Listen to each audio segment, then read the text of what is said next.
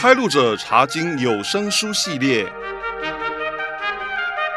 诗篇，古灵撰稿，赵蔚然编审，范强、丽云联合播讲。弟兄姐妹平安，我是范强，我是丽云，弟兄姐妹好。这次我们要开始选读诗篇的第四卷。第四卷是从九十到一百零六篇。我们曾经说过，诗篇被分成五卷，这五卷诗篇的主要内容可以跟摩西五经的主要内容加以对照。诗篇的第四卷就是比照摩西五经里的第四卷书《民数记》。丽云，《民数记》写的是以色列人哪一段的历史呢？就是从以色列人出埃及的第二年，离开西乃山下的时候，一直写到他们去到迦南地的边界，也就是去到约旦河的东边。没错，只要一过约旦河，就是迦南地了。这段历史涵盖的时间相当长，将近四十年。丽云，以色列人为什么会在旷野漂流这么久呢？那是因为在他们出埃及以后，神曾经吩咐摩西派十二位探子先去视察一下迦南地，然后回来报告。可惜以色列人听从了十位报恶性探子的泄气话，就不肯进入迦南地，因此惹神发怒。虽然他们后来想进去，神也不让他们进去了。要等抱怨的那一代都倒闭在旷野之后，才让年轻的一代和妇女们进去。是的，当我们去读《民数记》的内容，就不得不承认，《民数记》实在是一卷以色列民的埋怨史。其实他们的埋怨是很不合理的，因为神已经先透过摩西向他们颁布了十条诫命和其他的律例。让他们知道什么该做，什么不该做。除此之外，也让他们建造了会幕，用来跟神相会。在那一路上，神还用云柱和火柱带领保护着他们呢。对，在神这么清楚的教导和这么奇妙的带领之下，他们还不断抱怨，不断悖逆，这些都一一写在民数记里面。我们知道了这些历史背景之后，再来查考诗篇的第四卷，就会特别有感受了。在第四卷里面，我们首先要选读哪一篇呢？就选头一篇，十篇九十篇。太好了，我非常喜欢这篇诗，它是摩西的杰作啊。是的，标题注解写着“神人摩西的祈祷”，这篇诗很可能。就是最早写成的一篇诗，因为诗篇其他的作者都比摩西晚出生。一般圣经学者都认为，摩西写这篇诗的时候，以色列人已经快要走完旷野的路程，曾经不断埋怨神的老一辈已经纷纷过世了。难怪我读这篇诗的时候，觉得摩西对人生感叹不已。在另外一方面，我们也会读到诗人摩西祈求神赐下智慧，教导他们怎么样去珍惜光阴。这篇诗常常被用在追思礼拜上，为的是提醒我们这些活着的人要好好把握自己的人生。范强，诗篇九十篇一共有十七节经文，我们怎么样分段查考呢？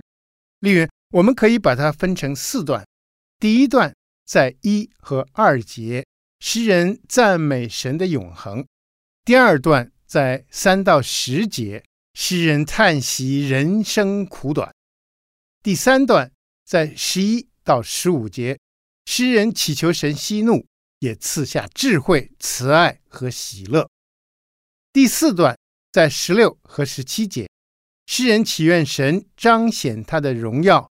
并且坚立他们手中的工作，在诗篇九十篇一和二节，诗人首先赞美神是永存的，请丽云读经文。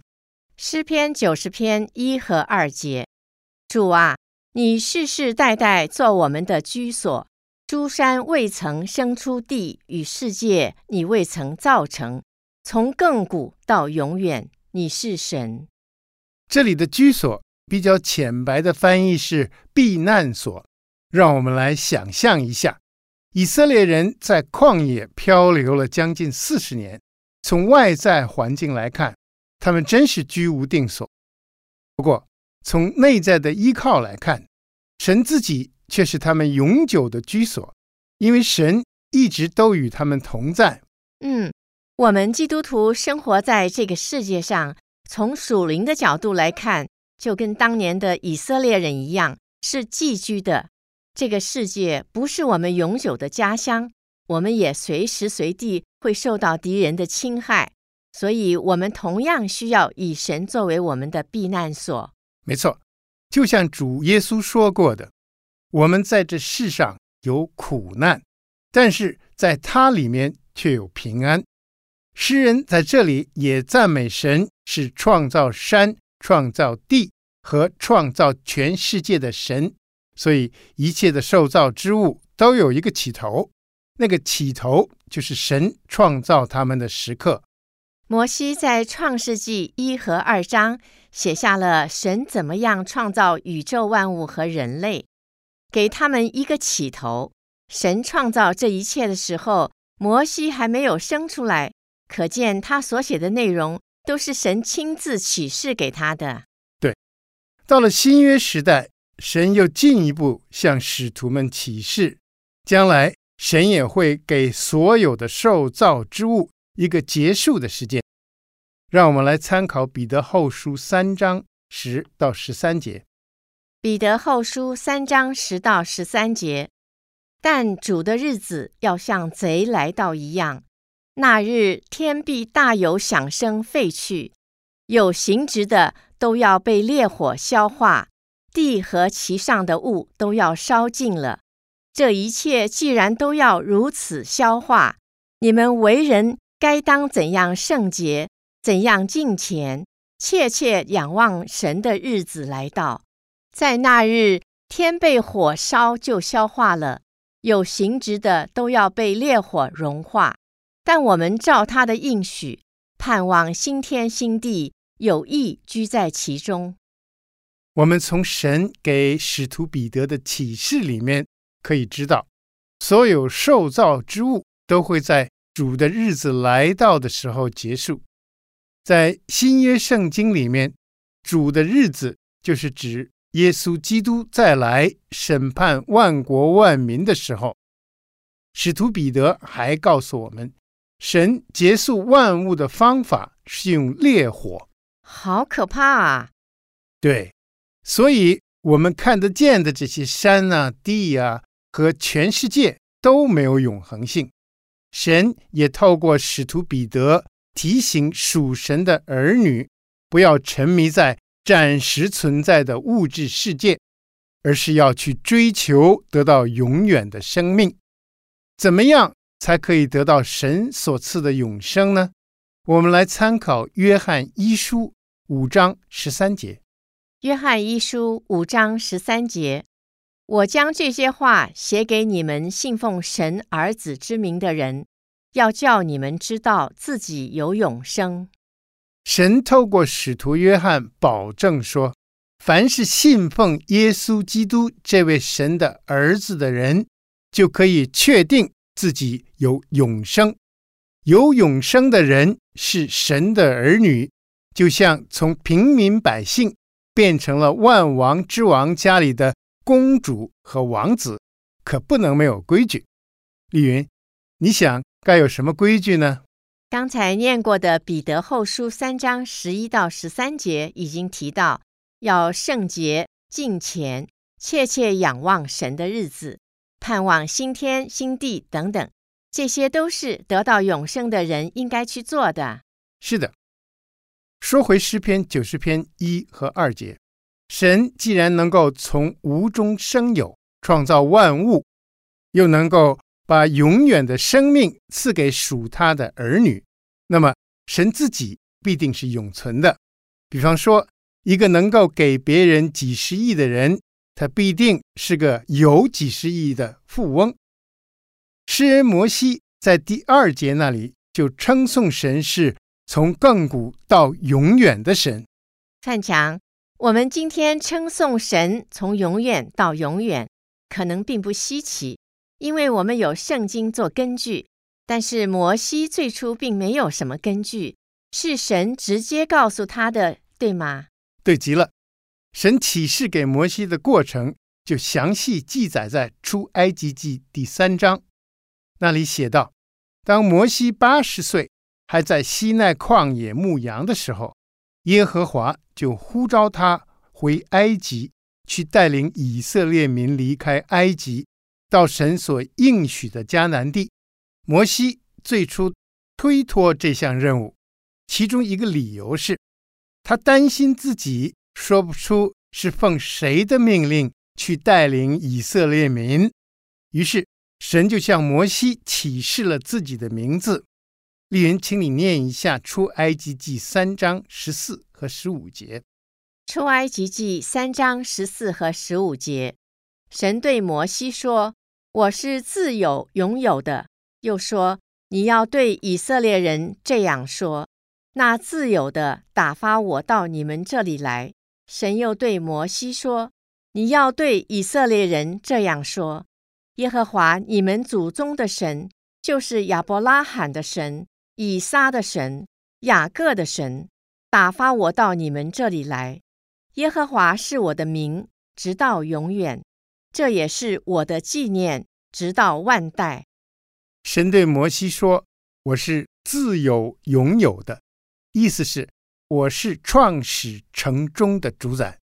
所以神自己必定是超越始和终的，也可以说是无始无终的。”神又对摩西说：“耶和华是我的名，直到永远；这也是我的纪念，直到万代。”这句话的意思是，耶和华是神永远的名字，世世代代的人都要这样称呼神。耶和华就是真神最早向人启示的名字，而这名字要永远流传下去。没错。神后来向人启示过其他的名字，都跟耶和华这个名字有关，而且个别强调了这位永恒的神的不同特性。比方说，耶和华以勒强调神必供应；耶和华拉法强调神是医治者；耶和华尼西强调神是我的旌旗；耶和华沙龙。强调神赐平安等等。范强，你刚才说过，摩西写这篇诗的时候，已经到了他带领以色列民的尾声。在这四十年里面，摩西真是受尽埋怨，受尽委屈，也受尽艰辛。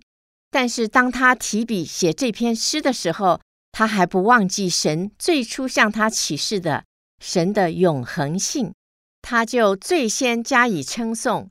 可见，对摩西来说，神的永远存在真是太重要了。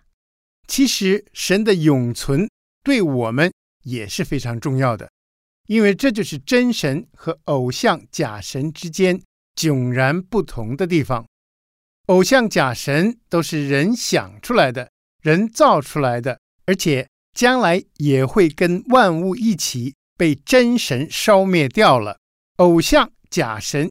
既不是首先存在的，也不是永远存在的。人去膜拜他、依赖他，不但很傻，而且很危险。李云，你知道原因吗？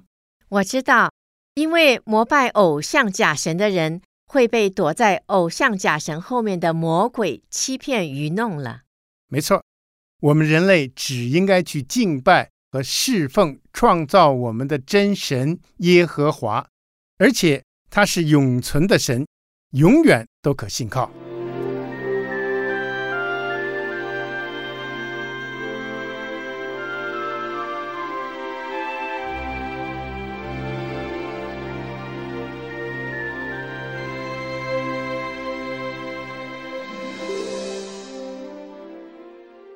当诗人摩西称颂了神的创造和神的永存之后，回望他们当时在旷野漂流的现况，不免叹息人生苦短。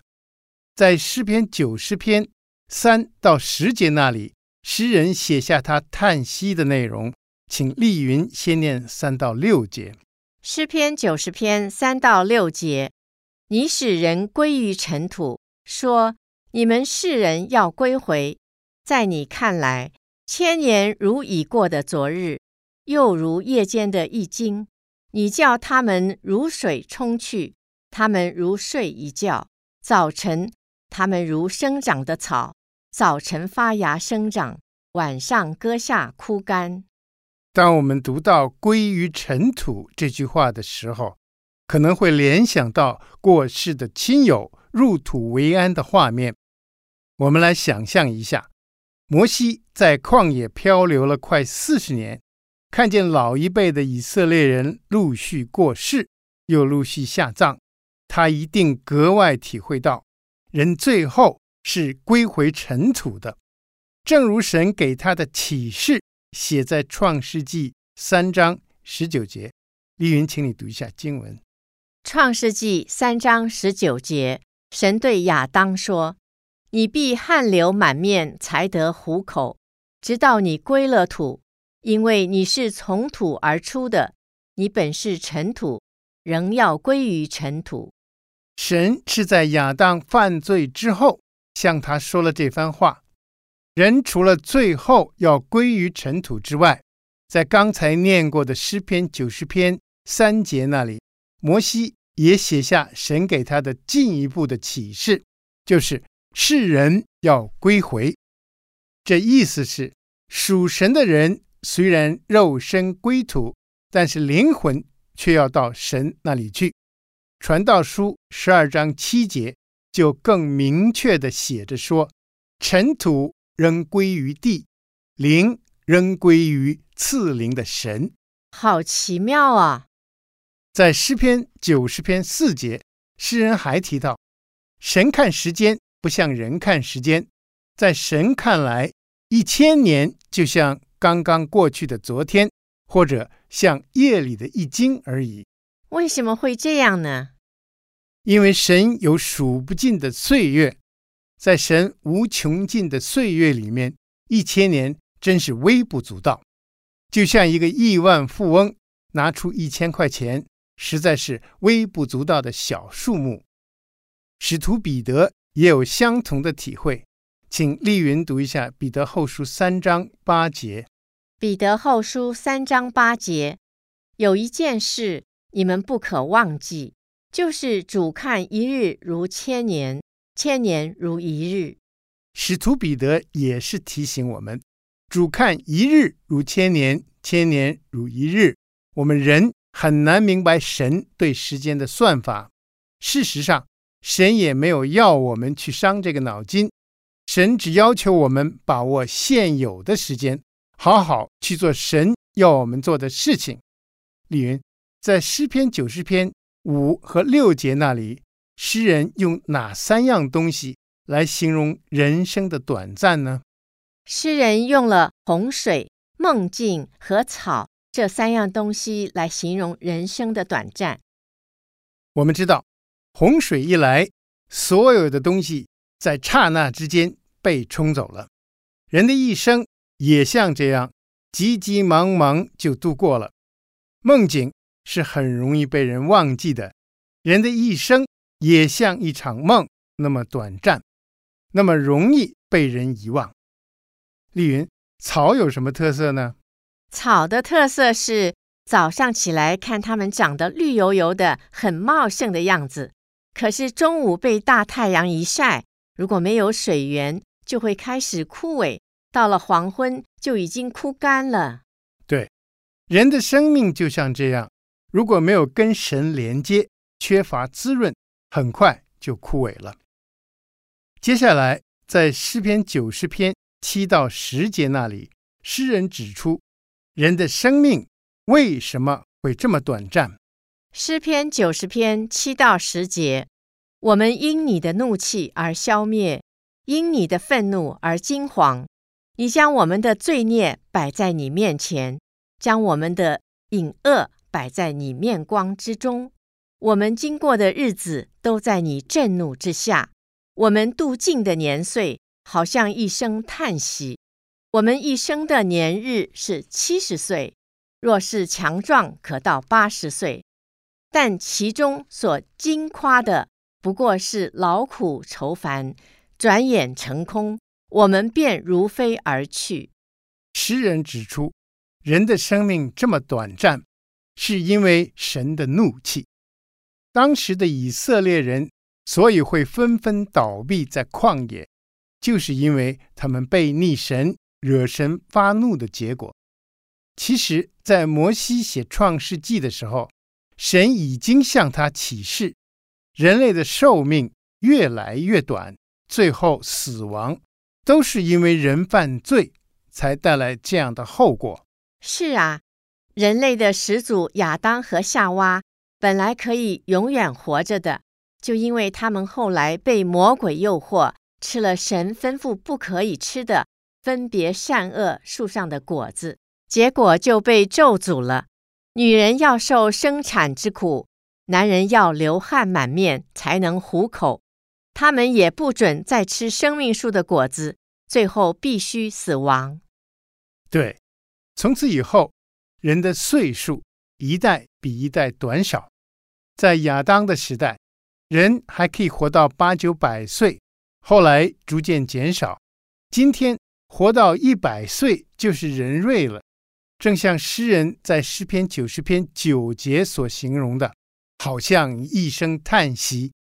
范强，摩西写这篇诗的时候已经将近一百二十岁，为什么他在第十节写着说：“我们一生的年日是七十岁，若是强壮，可到八十岁呢？”你问得好，丽云，很可能是因为他看到的倒闭在旷野的都是七八十岁的人。这些人在四十年前离开埃及的时候，还是二十岁到四十岁的壮丁。这些人的一生真是又苦又短。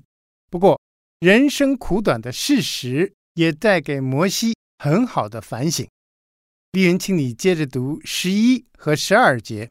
诗篇九十篇十一和十二节：谁晓得你怒气的权势？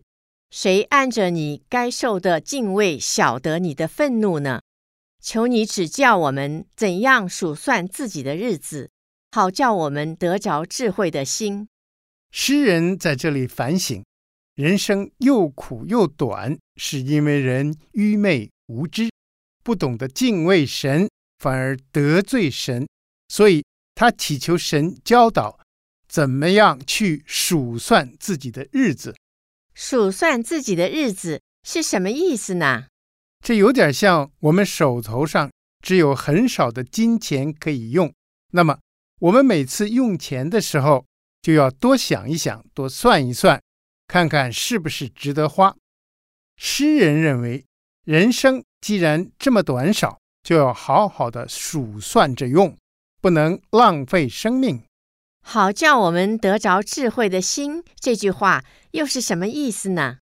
这句话在现代中文译本的翻译是“好使我们更有智慧”，这也是我们需要的祷告，对吧？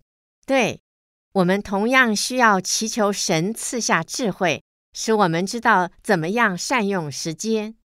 由于诗人领悟到人生又苦又短，是因为人得罪神。惹神发怒的结果，所以在接着的十三到十五节，诗人祈求神止息怒气，使他们重新享受到神的慈爱和喜乐。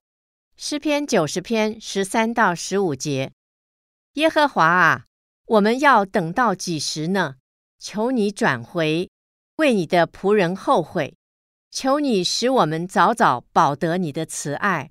好叫我们一生一世欢呼喜乐，求你照着你使我们受苦的日子和我们遭难的年岁，叫我们喜乐。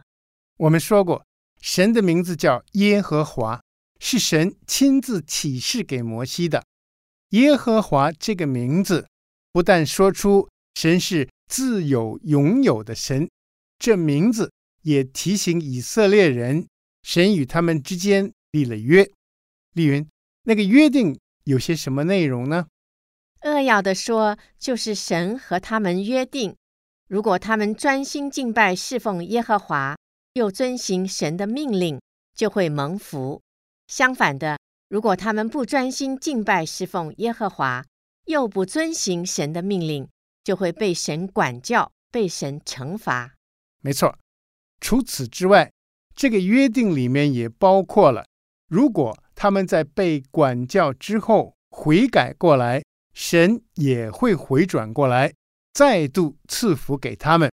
有关神与以色列人之间所立的约，再也没有人比摩西更清楚了。因为神最初是透过摩西记载下来，又传下来的。摩西当时就是根据这个约定，祈求神回心转意的吗？对的，在第十四节那里，早早保得你的慈爱的。早早有快快的意思，也有早晨的意思。换句话说，诗人祈求神，使他们在经过苦难的黑夜之后，可以快点儿在早晨享受到神的慈爱，而且从此以后一生都在神的恩典当中快快乐乐的过日子。丽云，你想为什么在十四和十五节？摩西一再祈求神赐下喜乐呢？我想是因为他们在旷野漂流那四十年，不缺吃也不缺穿，因为这些神都供应了。他们最缺少的就是心中的喜乐。被神管教的时候，的确是喜乐不起来的。我也是这么想。摩西在写这篇诗之前，早已知道他是不能进入迦南地的。而当时，他们已经来到迦南地的边缘，摩西的任务已经达成了。他心知肚明，自己即将回到神那里去，不会留在地上过什么好日子。所以，摩西的祈求不是为自己，完全是为了年轻一代的以色列人。好令人感动哦！